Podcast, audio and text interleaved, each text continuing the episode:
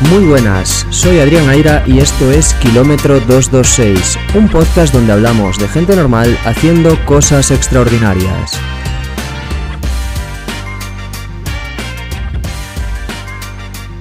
Y para mí eh, siempre con, con miedo, o sea, ¿cómo voy a subir yo sola a la montaña a entrenar? Pues bueno, pues poco a poco hubo días incluso que salí yo sola de casa para ir a la montaña. Para mí eso es, mm, o sea, impensable. Y, y el ser capaz de hacerlo, pues hace que me, que me sintiese súper bien, súper fuerte. Y entonces ir ganando poco a poco confianza. Y luego también el, el verme en situaciones difíciles. Hoy tenemos en Kilómetro 226 la suerte de contar con Arancha Pérez de Lis. Arancha, Proyecto Harvard en Instagram, es técnico superior en dietética y no está aquí por solo ese motivo, aunque sí, eh, ese es un motivo importante, sino porque es una persona normal haciendo cosas extraordinarias. Ahora lo veréis, pero bueno, a pesar de su modestia, le ha echado valentía, le ha echado arrojo y cuando algo no le ha gustado en cómo iba su vida, no ha dudado en cambiarlo. Incluso cuando pensaba que alguna meta era difícil de alcanzar, lo ha conseguido. Así que creo que esta va a ser una charla muy inspiradora y espero que os guste. Nos hemos metido, obviamente, cuando nos visita por aquí en técnico superior en dietética, pues toca meterse en temas de, de nutrición pura y dura. Además, es que muchos de los que escucháis este podcast me lo habéis comentado, me lo habéis preguntado, me habéis sugerido que os gustaría que se hablase de estos temas en Kilómetro 226. Así que qué bueno contar con Arancha, qué bueno contar con información de primera mano y espero que os sea útil. Si así es, pues bueno, en el final del episodio os dejamos su contacto. Eh, creo que esta es una charla en la que bueno, nos metemos en algunos temas, algunos temas difíciles como pueden ser la flexibilidad metabólica o el índice glucémico. Para el que no esté tan habituado, seguro que las explicaciones de Arancha nos vienen fantásticas. Pero a pesar de ello, creo que es un episodio en el que vamos a sacar muchos aprendizajes, vamos a aprender mucho. Así que sin más, os dejo con Arancha y a aprender y a disfrutar.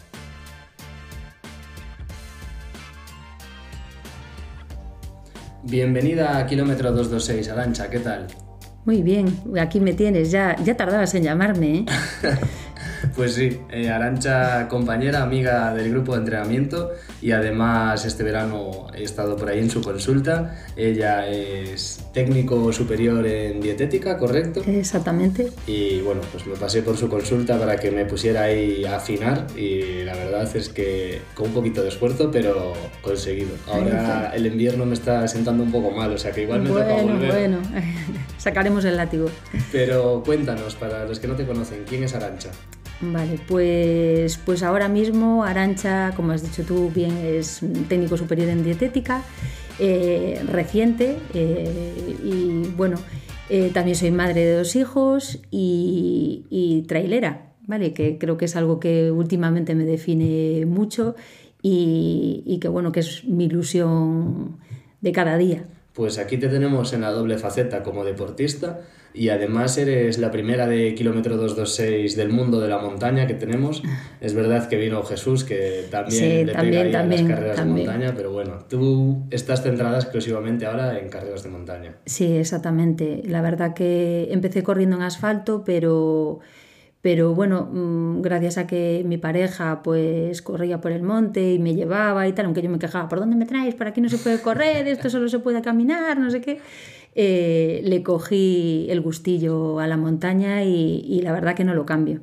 Sí, no, eso lo, lo soléis lo soléis decir sobre todo al principio, ¿no? Cuando yo eso con Nerea también alguna vez voy por el monte, por aquí correr es complicado. Sí, sí, sí, sí, al principio es así. Y luego, pues, eh, bueno, yo siempre, cuando cada vez que llevo a alguien, siempre digo, a mí cada vez que me lleva ya a una ruta siempre me voy quejando. Y luego siempre llevo a todo el mundo por esa ruta. O sea que, bueno, Algo algo, hará bien, algo ya. hará bien.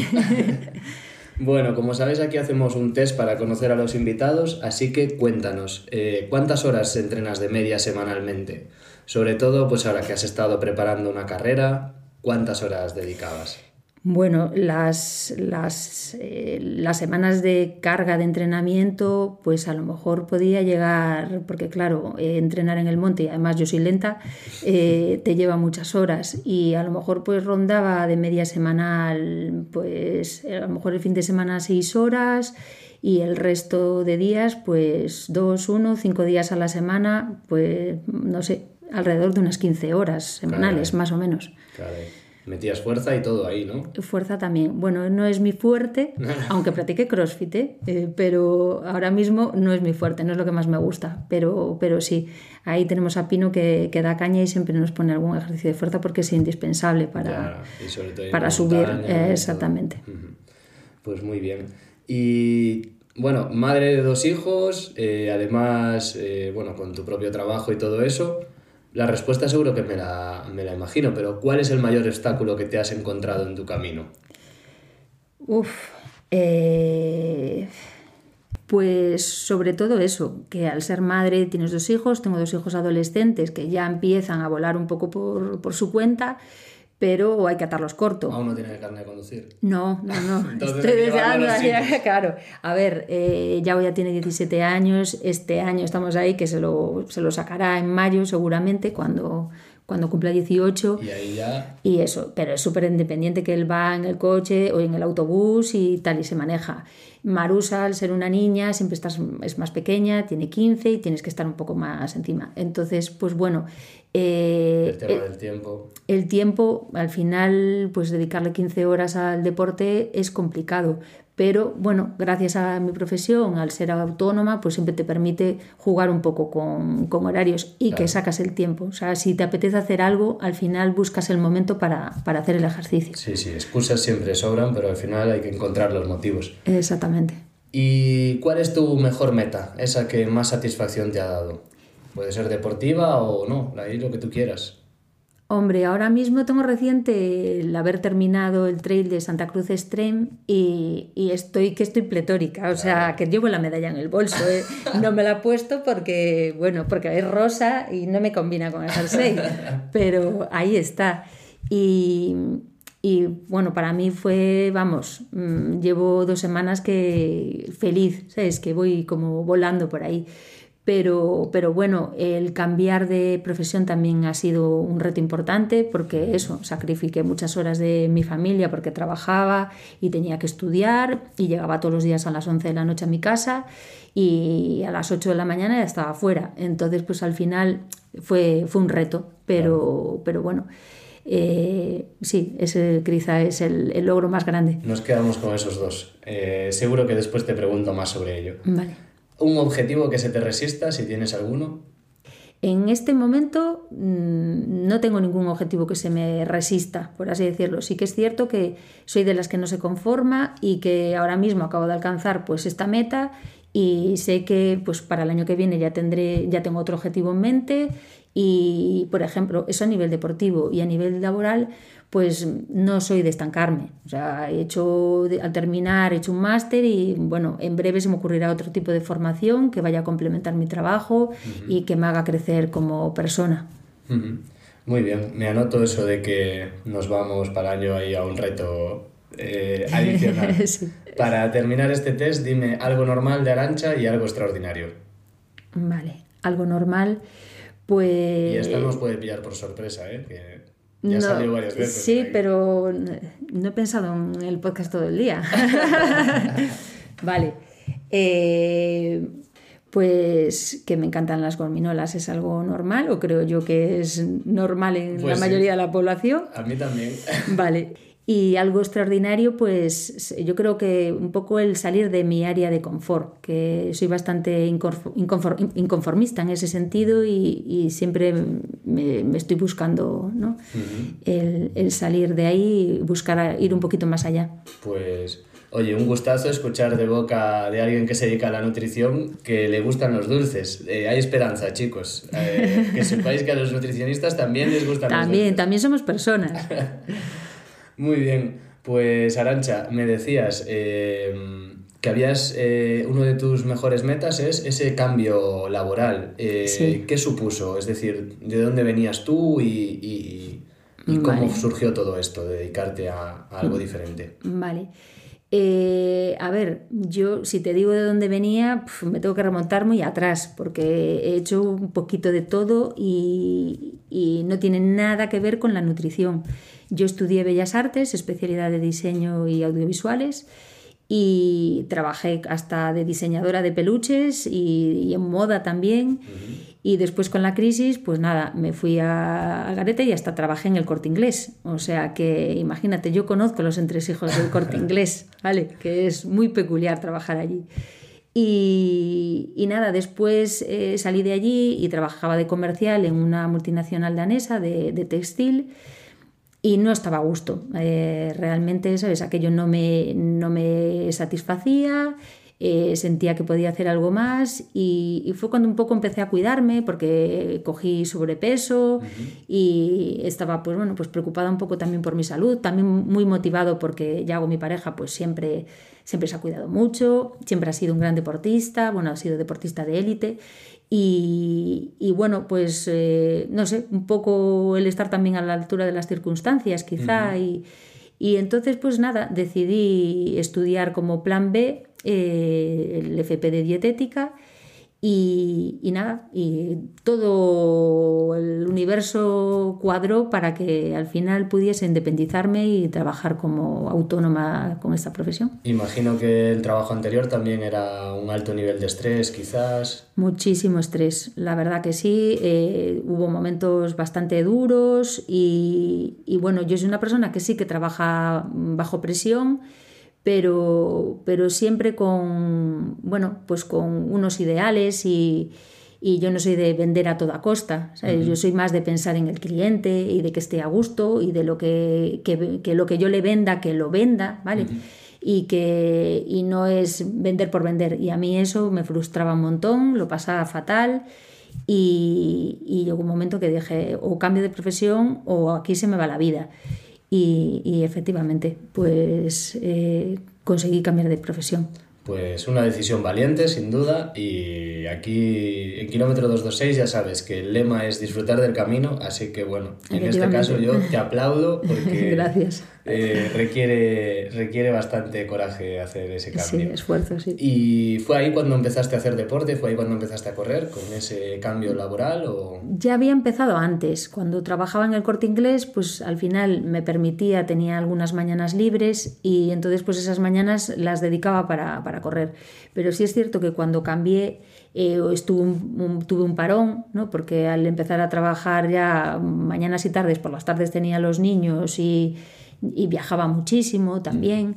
Eh, ahí lo dejé y fue cuando ya gané bastante peso y entonces antes de empezar el FP fue cuando empecé a correr, poco a poco me puse, bueno, tuve un periodo de muchísima ansiedad y, y, bueno, una de las alternativas fue esa, marcarme un objetivo, de decir, siempre me había hecho ilusión hacer una carrera de 10 kilómetros, no la había hecho nunca, lo máximo que había corrido habían sido 9 y era como, ¡guau! ¿no? Y un día.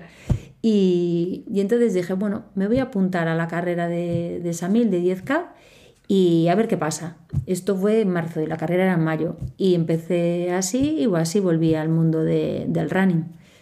Qué bien. Y conseguiste sumarle ese kilómetro más y llegar de los 9 a los 10. Exactamente, exactamente. Y a día de hoy alguno más le ha sumado, ¿no? Porque nos hablabas del reto de Santa Cruz de Tenerife, pero ¿en qué consistió esa carrera concretamente? Pues era una carrera de montaña eh, que tenía pues 33 eh, kilómetros y, un desnivel positivo de 2.400. Que es bastante. subir, bajar, subir, bajar. no, no fue. Era en, en Anaga, es la zona norte. Un parque natural. Un parque natural, efectivamente. Muy verde, muy bonito y, y, la verdad que fue una experiencia espectacular. Eh, el suelo, bueno, es que flipabas, de repente te encontrabas un montón de, de, piedras como volcánicas y de repente otro tramo parecía que estabas en Galicia y seguías bajando y de repente el suelo era rojo, pero completamente rojo, o sea, para los sentidos una, vamos, una maravilla. Yo estuve en Tenerife y debo decir que esa zona de, si no me equivoco, es el noroeste ¿no? de la isla y es la zona más bonita de la isla, más verde, es preciosa. Espectacular. Y una carrera de 33 kilómetros, 2.500 metros de desnivel positivo, ¿cómo se prepara?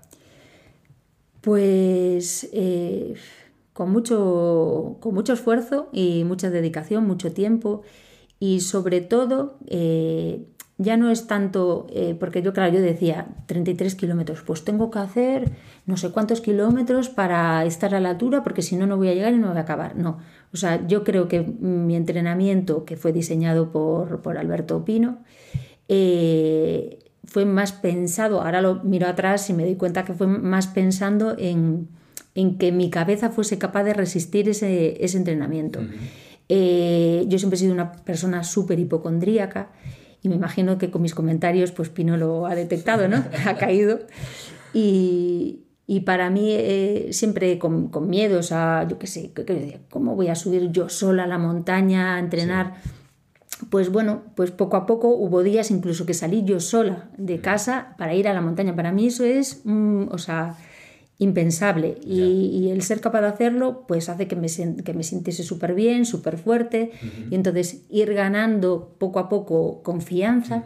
Y luego también el, el verme en situaciones difíciles, porque al llegar a la carrera pues mm, de repente, claro, eh, yo como mucho hice 1500 de desnivel en, entrenamiento, pero llegas a la carrera y en los primeros 8 kilómetros te metes ya 1000, mil, metros un tirón. Te estábamos siguiendo por la app y yo... Desaparecía por momentos. Estaba asustado. claro, y en, en, en esos 8 kilómetros, eh, claro, aparte yo soy de las que como tengo esos miedos, no me quiero quedar de última, porque si me quedo de última y no veo a nadie y me agobio y si me entra la ansiedad, yo, yo soy de las que llevo un tranquimacín en, en el chaleco, ¿vale? Y, y nada, y entonces claro, llegar a ese punto ver que vas forzada porque no te quieres quedar atrás y, y aún tenía gente detrás, unas 30 personas había detrás. Pero, pero claro, voy forzando y llegó un momento en que digo, ostras, que voy a caer aquí redonda, o sea, me voy, a, me voy a desmayar.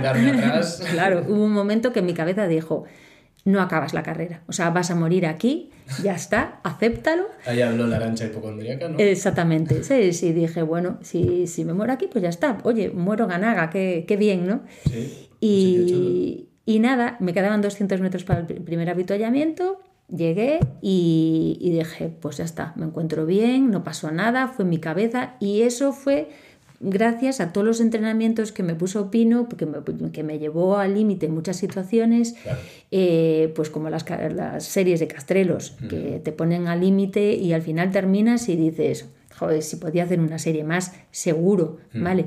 Y en ese momento pensé, jova, en Castreros, ¿cuántas veces pasas miedo? O pasas miedo, no, pasas eh, que estás asfixiado. Que quieres acabar. Quieres acabar, llegas al coche y dices, bueno, podría hacer otra serie de 2000, por ejemplo. Vale, y entonces digo, bueno, pues puedo continuar. Esa es la dosis perfecta de entrenamiento, dicen, la de podría hacer una más. Exactamente, quedarte con incluso con ganas. Claro. Eh, me decías lo de salir sola de casa al monte o hacer tu entrenamiento sola, que suponía un reto y yo desde aquí, o sea, lo suscribo y lo aplaudo porque el otro día incluso lo comentaba con una persona que me decía eh, que estaba empezando a correr y que por fin había conseguido salir a correr ella sola, que no lo había hecho nunca, siempre, siempre salía acompañada. Eh, y para ella fue una barrera y el cumplir ese objetivo le hizo sentirse bien, o sea, que en ese sentido no sé, tú me estás diciendo que eres hipocondriaca y, según veo, parece que muchas veces eres tú la que se pone los propios límites. Puede ser, puede ser. Pero luego al mismo tiempo los has resistido. Pues sí, y por eso estoy feliz con practicando este deporte, porque es que me ha llevado a superarme a mí misma, pero no sabes tú el límite. O sea, yo desde pequeña siempre, mis padres es que alucinan, mis padres dicen, pero tú en serio vas a ser capaz de hacer eso, pero de verdad que no te va a dar miedo, porque me conocen y saben que yo desde pequeña siempre fui así, la pequeña, la protegida, la, eh, el pollito que no sale del nido, pues tal cual. Y, me hace sentir tan bien conmigo misma que, bueno, que digo, pues no quiero parar, ¿sabes? Quiero continuar y buscar otros retos y superarme. Qué importante ahí son, bueno, yo lo, lo, comenté un día en Instagram, el efecto Pygmalion, la importancia de las etiquetas, ¿no? Y en ese sentido, el que, pues eso, tu entorno te esté diciendo, ¿de verdad vas a, con, a ser capaz? refuerza de alguna manera lo que tú ya piensas. Efectivamente. Y en realidad, ¿cómo te sientes después de terminar eso? ¿Más viva? Más viva que nunca, feliz, pero y orgullosa de mí misma y, y eso, lo hablaba con Vino. O sea, yo soy de las que después no lo cuento porque diga, ay, mira lo que hice. No, no, es que es joder, mira lo que hice. Yo no me lo creo, soy capaz. y, y, entonces por eso siempre estoy a todo el mundo, vente al monte. Así, captando a Kardashian, sí, eso, reclutando. Eso lo vemos, sí, las Kardashian son el grupo ahí del monte y no paran de crecer. Así que, chicas, si, si estáis pensando en, meteros al monte y queréis un grupo bueno, aquí seguro que os Sí, sí, bueno, vamos, eso seguro. Además, tengo ahí a una, a una coach que es Ana que como una se queda atrás, está, venga, ver, corre, vamos, da. la tía es animadora, así que lo van a pasar pipa, eso seguro. ¿Cómo te ayuda en este sentido el hecho de entrenar muchas veces en grupo, que soléis salir al monte, ¿no? ¿Os acompañáis? ¿Cómo te afecta? Eh, Súper positivamente, porque pues es que el tener siempre alguien con quien salir es una pasada y sobre todo el que compartamos esa, esa afición por el monte. Es difícil encontrar a mujeres que quieran subir al monte a correr. Y, y, por desgracia, pues la mujer no puede irse eh, así porque sí. A, ver, a lo mejor nosotras tenemos más miedo de que tal, pero al final siempre pasan cosas raras y yo ya me he encontrado en situaciones difíciles. Entonces, aún yendo acompañada entonces, pues bueno, la sensación un poco de seguridad de ir con mm. alguien, pues la verdad que es una maravilla. Sí, yo mismo incluso corriendo por asfalto, este verano muchos entrenamientos, iba yo solo y pasaba por delante de un bar y no pasaba absolutamente nada. Y sin embargo, otras veces iba yo con una compañera y, había comentarios. Sí, sí, claro, es que es así. Y por desgracia, no me quiero imaginar qué comentarios podría soportar ella o tú o quien sea si no fuese yo además. Claro, sí, sí, sí, sí, es así. A estos garrulos muchas veces, mm, pues el propio hecho de que alguien acompañe pues ya les limita, pero sí, genera un poco de respeto, pero, pero sí poco, poco, hay poco respeto. Y en ese sentido en el monte, eh, el ambiente en el monte es bueno, en las carreras de montaña, ese compañerismo, ¿cómo, cómo se vive respecto a las de asfalto? Mm, la verdad que eh, yo no sé si es la montaña o qué, pero como tú vas subiendo y claro, tienes que encontrar un ritmo, no puedes ir, bueno, no puedes ir corriendo, hay cuatro elegidos que corren, ¿vale? Pero el resto del mundanal eh, camina bastante. Mm. Y claro, cuando vas subiendo y tal, pues al final siempre vas con alguien delante y siempre al final te abres, hablas un rato y y es yo creo que es un poquito más cercano que el mundo del running. Yo cuando las carreras ahora porque claro, estoy metida en Running Tree y vas y conoces a gente y empiezas a hablar con, con la gente, pero yo he ido a carreras y he estado sola y no hablar con nadie y sin embargo en montaña no, o sea, en Santa Cruz Extreme estaba allí esperando que empezase, ya se me sentó una, una chica de Gales a mi lado y ya fue como, ¿qué tal? Y ella, eh, no hablo español. Bueno, pues vamos a hablar como podamos. Y luego con otros chicos que habían ido a una carrera de Galicia y entonces que ya me metí en la conversación. y, y, muy bien, la verdad que me da la sensación de que hay como un poquito más de conexión entre, entre la gente. Sí, sí, eso dicen. Yo solo hice una de monte, la del trail de Trailiño de Agroba. Ah, vale, el año pasado, ¿no? Sí, justo hace un año. Vale, no nos conocíamos. Fue, cuando, fue justo cuando empecé con Pino. Estaba vale, que fue Yago Vara también, sí. Sí, bueno, no sé si Yago llegó a ir a esa, ¿eh? Estaba, fue al, al, al no fue al trail fue al trail, creo. Ah. Pero estaba, yo me lo encontré y me dijo, vengo con unos del, del equipo. Entonces ah. me imagino que estabas ahí metido. Pues yo no estaba con ellos, fui por mi cuenta, pero bueno, la experiencia fue chula, sí. Y sí, lo que dices, al final eh, se generan grupos y hay momentos en los que puedes hablar. Que en una carrera de asfalto al final, pues. No puedes hablar si casi. a tope, poco puedes hablar, claro. efectivamente. Y me decías antes eh, que ya tenías un próximo reto para el 2023. ¿Cuál es ese pues, reto? Lo voy a decir aquí y. Exclusiva. claro, en exclusiva y lo peor es que va a quedar grabado y voy a tener que hacerlo. Y publicado. Vale, pues me apetecería hacer Ribeira Sacra que son 48 kilómetros y la verdad que ahora mismo el desnivel, pues no sé si son cerca de 4.000. Eh, ahora tengo mis dudas, ¿vale? Acaba de ser recientemente y... Es una carrera preciosa además. Es una carrera preciosa. O sea, esa si zona es... está escuchando y no es de Galicia, eh, nosotros somos de costa, somos de mar. Pero la Ribeira Sacra que toca en el interior creo que es de lo más bonito que puedes visitar. Es una pasada, una pasada. No me quiero imaginar los, los desniveles que habrá y los precipicios, y me imagino que habrá mucha cuerda, porque aquí en Galicia nos encanta crear mm, carreras con cuerdas y, y, poner impedimentos, pero, pero bueno, mm, creo que es un reto que, de Galicia que, que tengo que hacer sí o sí y me queda un año, así que aún, aún hay pues, tiempo. A por ello, seguro que sí. Después de haber ido a, a, Canarias, ya ningún reto se te resiste.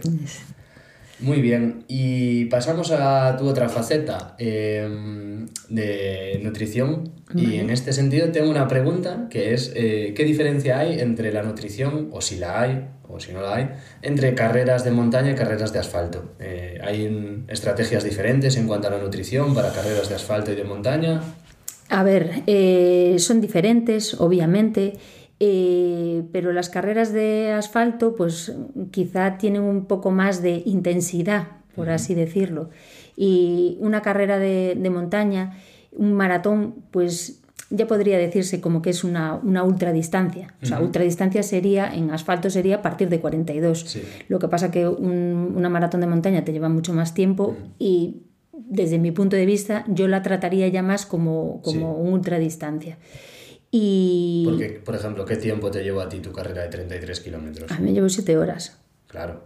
Entonces, claro. Que en una carrera de asfalto, 33, kilómetros en 7 horas es caminar prácticamente. Claro, exactamente, pero que piensa que va subiendo mucho y entonces al final, pues, aunque corras por momentos, hay otros momentos que, que no, que caminas. Y... totalmente lógico. Claro. Y en ese sentido, ¿cómo afecta lo que me decías, la nutrición? Eh, afecta sobre todo yo creo que al planning de, mm, de estrategia de comida en, en durante carrera esas siete horas. durante esas siete horas. El resto de la alimentación, desde mi punto de vista, eh, sería la misma, porque en realidad, eh, bueno, tú ya sabes que yo siempre priorizo la salud y entonces eh, todo lo que es alimentación de, de mi día a día, pues trato que sea lo más saludable posible y me da igual que practique triatlón, que trail, que, lo que sea. Lo importante es que nos alimentemos bien, pues en por lo menos un 80-20%. Y, y, que hagamos las cosillas bien para que luego nuestro cuerpo funcione lo mejor posible y de cara al, bueno, a, lo que no, a lo que nos vayamos a enfrentar, eh, pues que nuestro cuerpo esté lo mejor preparado posible. ¿Cuántas calorías necesitas reponer durante 7 horas? Muchísimas. Nunca lo he visto. Es que soy anticalorías. Eh, pues Calorías, kilojulios, energía. Al final, energía, con lo que se mucha, mueve el cuerpo. Mucha, mucha. Tienes que comer, eh, tienes que comer, bueno, a ver, mucha.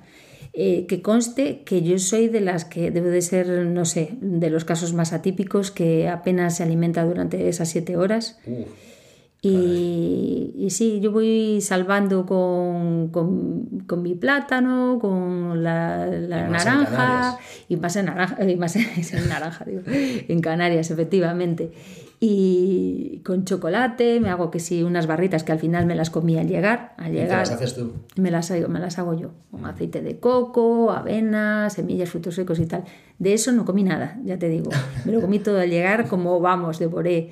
Y me comí un platazo de arroz con pollo y... Sin ver el punto de cocción del arroz. Sin ver el punto de cocción, no hice ni almidón resistente ni nada, ni siquiera integral, o sea, todo para adentro. Admitía de todo. Pero ya te digo, no soy de las que calculan. Suelo trabajar más por sensaciones, por cómo me siento yo, si tengo necesidad de comer, si no, y, un poco me gusta que trabajar en esa línea también con, los pacientes que vienen a la consulta. Tenía una pregunta que era salud o rendimiento, ¿qué es más importante? Pero ya me la has respondido. hombre, principalmente salud, porque si no hay salud tampoco va a haber rendimiento. Entonces, lo importante es que nuestro cuerpo funcione bien, que tengamos un metabolismo capaz de, trabajar de una manera eficiente para obtener el máximo rendimiento. Y eso lo, vamos a ganar si trabajamos en la salud. Si no, eh, es poco probable, bueno, sí, a lo mejor cuando eres joven pues obviamente eh, todo funciona bien porque todo está nuevo. Pero con el paso del tiempo se va a ver que, no y va a empezar a fallar cositas que, dirás, joder, es que claro, yo ya tengo 35 y ahora empiezo con calambres y ahora no sé qué.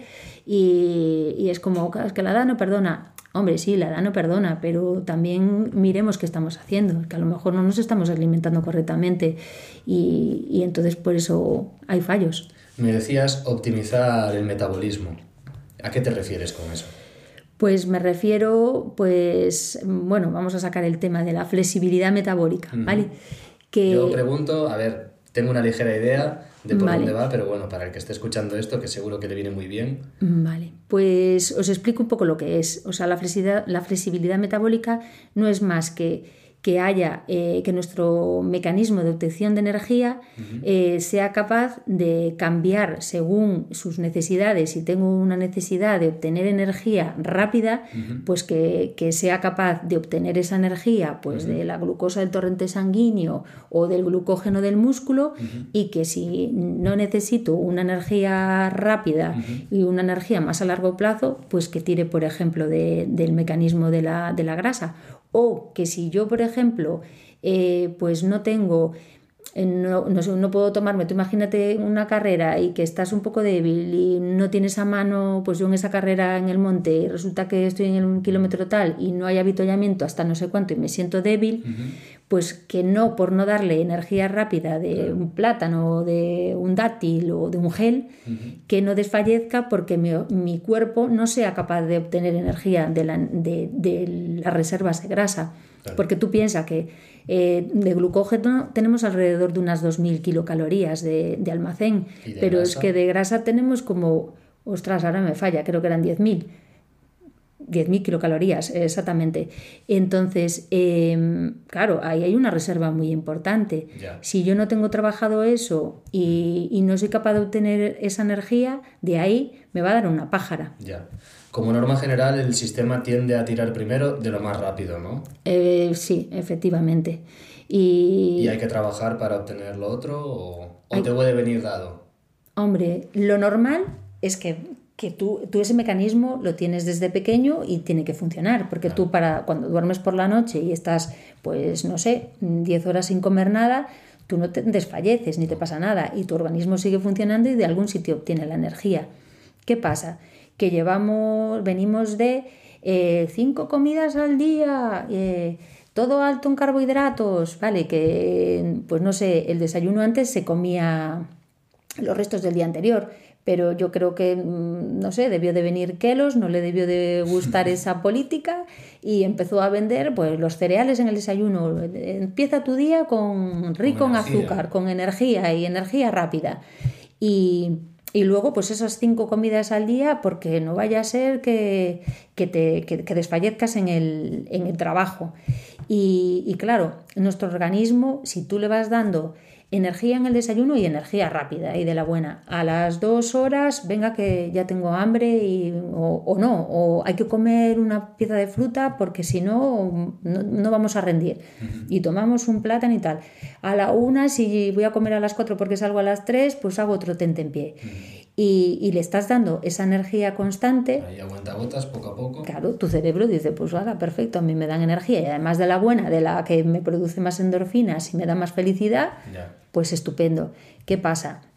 Que el día que no tengo eso, pues obviamente, claro, yo tengo personas que me dicen, es que yo sin la media mañana no paso. Claro, porque tu cuerpo está acostumbrado a eso y no es capaz de de decir, eh, bueno, una porque psicológicamente está acostumbrado y dos, pues porque no es capaz de aguantar ese tiempo porque tiene el mecanismo lipolítico, el de la quema de grasas, lo tiene dormido. Ya.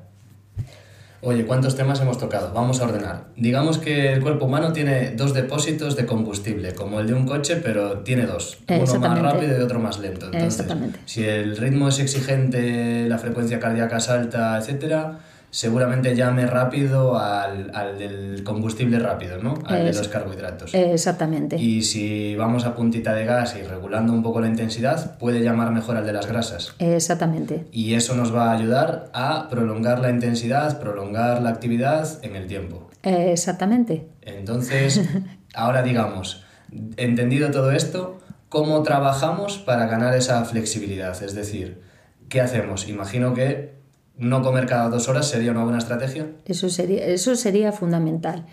Y sobre todo porque, y yo siempre lo hago muchísimo hincapié esto en consulta, eh, si tú haces comidas completas desayuno, comida y cena, y no tomas media mañana, y de repente un día tú notas que tienes hambre, pues ya eh, conocemos, eh, o sea, reconocemos esa sensación como hambre y entonces pues tengo que comer. Pero es que ahora mismo no sabemos si tenemos apetito, si es gula, si es costumbre, si... Y entonces, claro, comes por comer. Entonces, es, eh, lo primero sería eso. A ver, luego hay estrategias como hay un intermitente, eh, que no tiene por qué ser comer solo una vez al día ni solo dos, pero en una ventana puedes comer tres veces al día y dejar, eh, bueno, una ventana me refiero al periodo en el que tú comes de horas durante las que comes al día. Al almuerzo típico, a mediodía, por ejemplo. Por ejemplo, o del almuerzo a la cena, también podría ser, y dejar que el, que el ayuno de la noche se prolongue hasta, hasta el desayuno o desde la comida, por así decirlo. Y eso también podría ser una estrategia para, para trabajar la flexibilidad metabólica, Después también, bueno, controlar el carbohidrato en, las comidas, sin, eh, sin excedernos, no ser glucodependientes, que, no dependamos de, de, la energía y aportar grasas saludables como, fuente energética. Eh, ¿Qué más estrategias podemos hacer? Pues bueno, luego ya hilando fino con deportistas y tal, pues podemos a lo mejor hacer eh, eh, sesiones de entrenamiento pues que, sean, difieran pues 8 horas o así y no hacer una recarga de carbohidrato en ese periodo, entonces pues eh, llegas como vacío entre comillas porque el glucógeno nunca se gasta, ¿vale? Siempre hay como una renovación en el hígado de, glucosa y de, donde podríamos obtener glucógeno energía. Hepático, Glucógeno hepático, efectivamente. Y, bueno, eh, sería una forma pues de trabajar, de trabajar eso. Entiendo que esa sesión que la haces baja de glucógeno no debería ser una sesión muy intensa o, o no deberías repetir una intensidad alta, ¿no? A ver, mm, habrá quien no pueda hacerlo y habrá quien sí, ¿vale? Porque todo depende un poco a lo que estés acostumbrado. Yo, para empezar, no recomendaría coger y decir, bueno, venga, vamos a hacer unas series aquí a, full, pero eh, pues a lo mejor una tirada de, X kilómetros a, un ritmo más sostenido y, y empezar un poco por ahí. Pero, y luego ir probando, porque en esto de la nutrición ya te digo que es ensayo-error. no hay ni una verdad para todos, ni, ni, ni, todo le funciona a todo el mundo.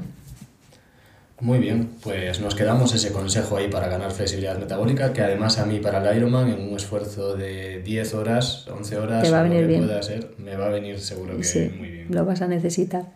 Y te quería preguntar, eh, en esto que, que, comentamos muchas veces eh, del deporte y tal, es verdad que estamos rodeados de deportistas, pero muchas veces el que es más deportista precisamente tiende a ciertos excesos, ¿no? Por ejemplo, el mundo runner está muy habituado a las cañas de después, o en el ciclismo una caña después. Bueno, esto es Spain que es, es diferente.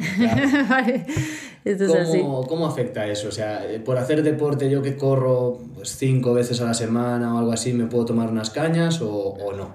No, a ver, hay suficiente evidencia científica para decir que el alcohol es, es perjudicial para la salud y a ver, yo entiendo, todos somos humanos y tenemos un, venimos de una cultura en la que lo celebramos todo con alcohol y alrededor sentados a, una mesa y con comidas copiosas y esto es difícil de frenar porque culturalmente, bueno, pues nos viene dado. Pero eh, hay que decir que el alcohol no es bueno, produce inflamación, son calorías vacías y que no deberíamos. Y no por practicar deporte te puedes coger y decir puedo comer lo que quiera porque no, o sea, ni comer lo que quiera ni beber lo que quiera. Ahora, cada uno, obviamente, que, haga lo que quiera, pero que no es positivo, eh, indudablemente no. Aumenta también el riesgo de lesión, esa inflamación. Aumenta el riesgo de lesión y, pues principal, bueno, principalmente eso, ¿no? Y que, y que no estás a largo plazo sí y a largo plazo tu salud, porque tú piensas que tú estás haciendo un deporte que, ya el deporte de por sí genera una inflamación que es propia de, la práctica deportiva, pues de regeneración de nuevo del, músculo, de las fibras que se han roto y, de recuperación. y que si tú a eso añades con una alimentación no saludable y con la ingesta de alcohol eh, una inflamación mayor, estás generando un estrés eh, excesivo a tu organismo que va a derivar pues, en, eh, primero en lesión y luego en enfermedad. Em, vivimos, yo creo que un auge del deporte, ¿no? Cada vez más gente vemos que se apunta pues, a hacer este tipo de deportes, se venden más bicicletas, etc. Sin embargo, por otro lado, hay una pandemia de obesidad, tanto en España, bueno, en España no sería pandemia, es pandemia porque es a nivel mundial, sobre todo en el mundo occidental. Sí. ¿Cuál de los dos eh, ingredientes crees que es más importante ahí, la nutrición o el deporte?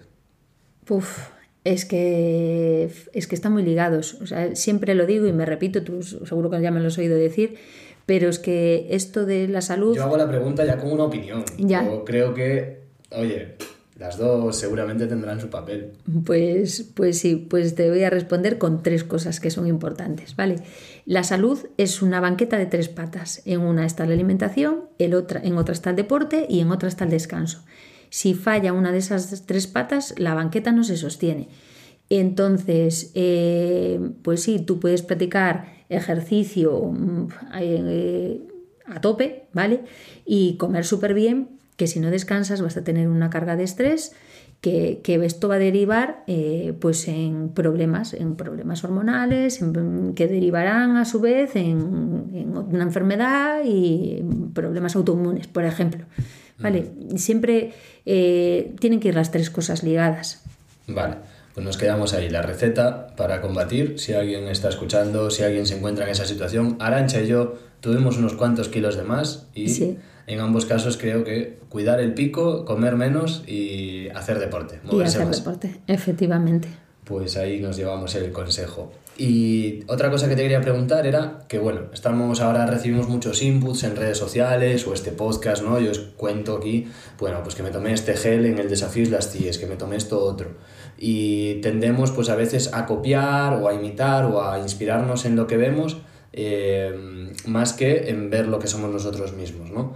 En ese sentido te quería preguntar, eh, ¿difiere mucho el deportista amateur, el deportista popular como somos aquí, del deportista de élite, del deportista profesional en cuanto a su nutrición? ¿Podemos copiar lo que hacen los deportistas de élite o no? Vale. Hombre, por copiar podéis copiar todo lo que queráis. Pero ¿qué pasa? Que las personas, los, profesionales del deporte, eh, pues viven de esto.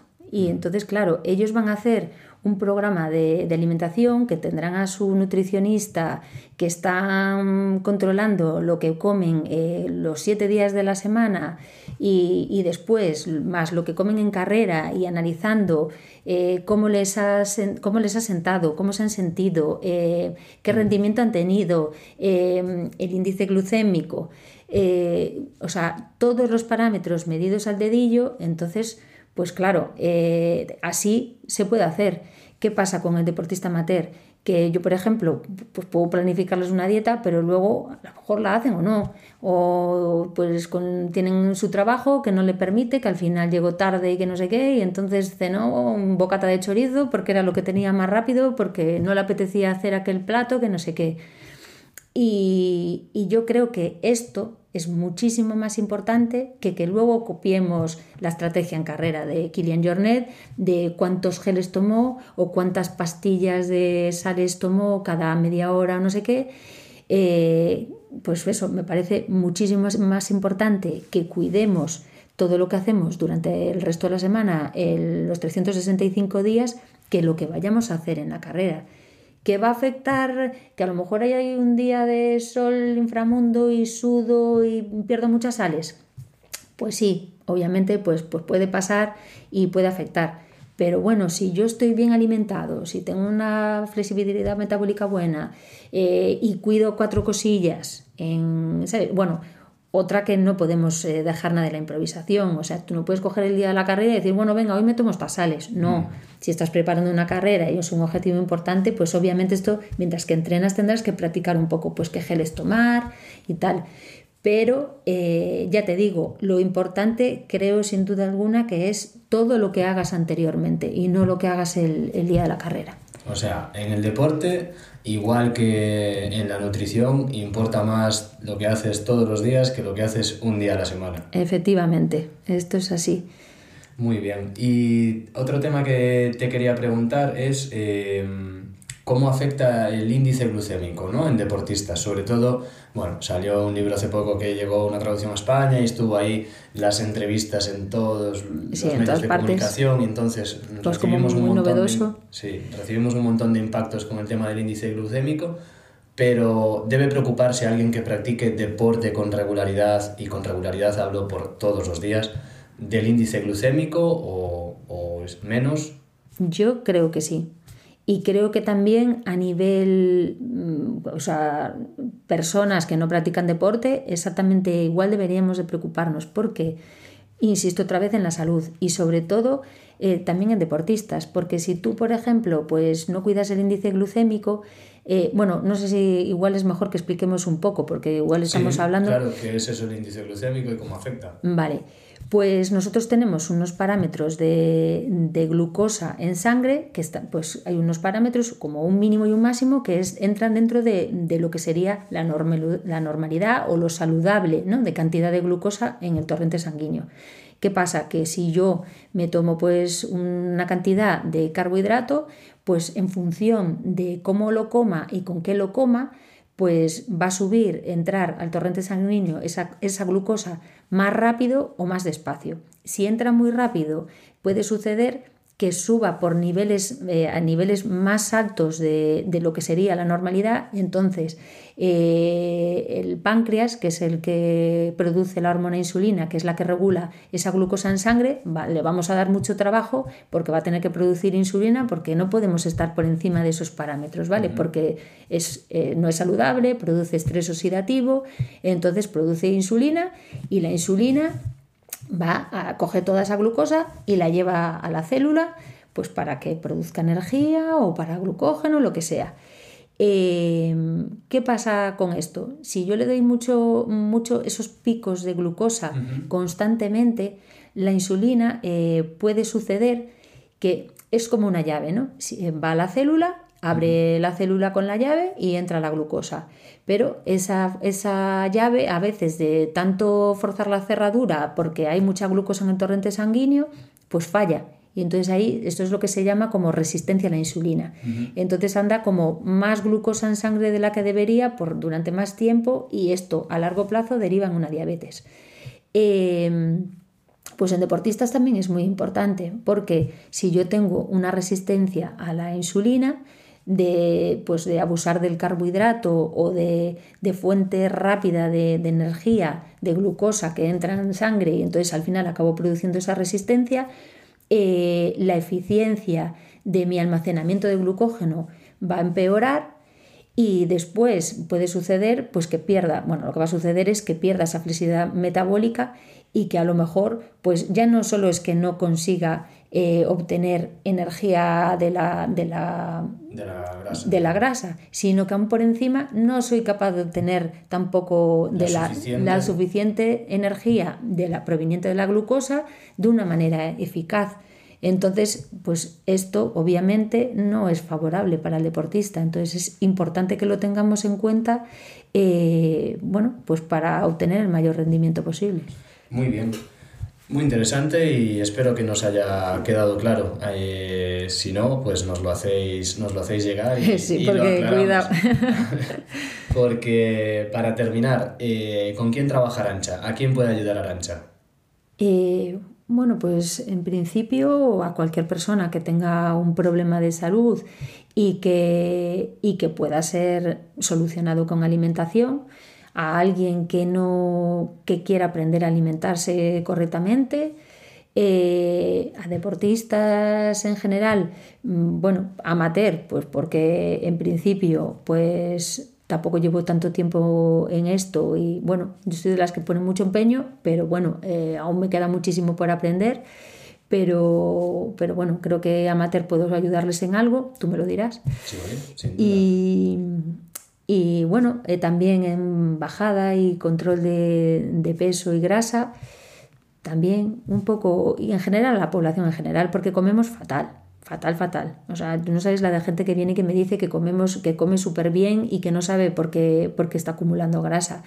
Y luego, claro, te desgrana ahí. Mm, desgrana un poquito y dices, bueno, pues esto vamos a mejorarlo, ¿vale? y así. Pues muy bien, muchísimas gracias Arancha. Eh, ¿Dónde te podemos encontrar? Proyecto Harvard, ¿verdad? Proyecto Harvard, sí, en Instagram y bueno, en Facebook también, aunque bueno, la red social en la que soy más activa es, es Instagram. Lo dejaremos en las notas del episodio. ¿Qué es Proyecto Harvard? Proyecto Harvard pues surgió de, de, la idea de empezar a cuidarse, tenía un proyecto en mente que era también un cambio de vida y profesional y, físico también. Y surgió de ahí. Y Harvard porque es el plato de Harvard, que es la, esta guía alimentaria, bueno, nueva, ya está un poquito, un poquito ya un poco más obsoleta, pero, pero bueno, me gustó la combinación y surgió de eso. Pues muy bien, ahí te tendremos. Como digo, dejamos a Arancha su contacto en las notas del episodio. Muchas gracias, Arancha, por contarnos tus aventuras en el tren y estamos deseando que vengas en 2023 a contarnos qué tal te fue en la Ribeira Sacra. Estupendo, seguro que lo haré y, vendré aquí, te tendrás la primicia. muy bien, en Kilómetro 226 tuvimos la exclusiva y la primera entrevista de. Gracias, Arancha. Gracias.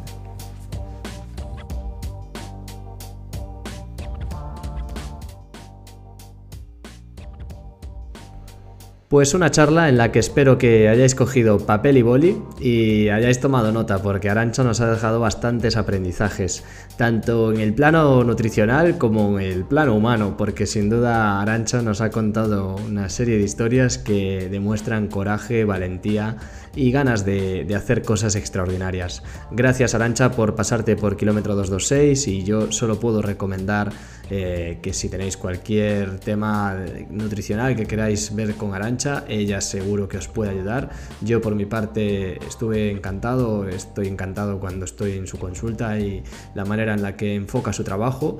No, no hemos eh, acordado ningún tipo de colaboración, ni esto está pagado. Eh, bueno, eh, es cierto, me trajo una tableta de turrón de Suchar a casa, eh, pero ya os digo, totalmente en confianza que por mi parte Arancha es una profesional muy recomendable. Eh, muy modesta, eso sí, ya lo habréis notado, así que Arancha, si estás escuchando eso, que sepas que, bueno, que hay que, hay que hacerse valer. Y nada más, gracias a los que estáis ahí, comentar que el libro del que hablábamos Arancha y yo es La revolución de la glucosa eh, comentábamos eso en un momento final de la entrevista sobre el índice glucémico y un libro bastante famoso que se había hablado en las últimas semanas y no dijimos el título, así que os lo digo ahora, es La revolución de la glucosa, un libro de Jessie Chauspé, un libro que la autora ha estado gira pues, en los últimos meses también por España con entrevistas, etcétera, y se hizo bastante famoso por, por lo ameno que es, por la fácil lectura que tiene, incluso para los que no somos profesionales o no tenemos conocimientos profundos en la materia de nutrición. Y gracias por escuchar Kilómetro 226. Como siempre, si queréis hacer una valoración en Apple Podcast, en Spotify o dejar un comentario en ebooks, es súper bienvenido. Me habéis dejado por ahí algunos comentarios y siempre me preocupo de responderlos. Y nada más, eh, soy Adrián Aira, arroba Adriaira en Instagram, podéis seguirme por ahí. Y recordad que si conocéis a alguna de esas personas normales haciendo cosas extraordinarias, estaré encantado de conocer esas historias, estaré encantado de contar con esas entrevistas en Kilómetro 226. Nada más, nos vemos en el próximo kilómetro. Un abrazo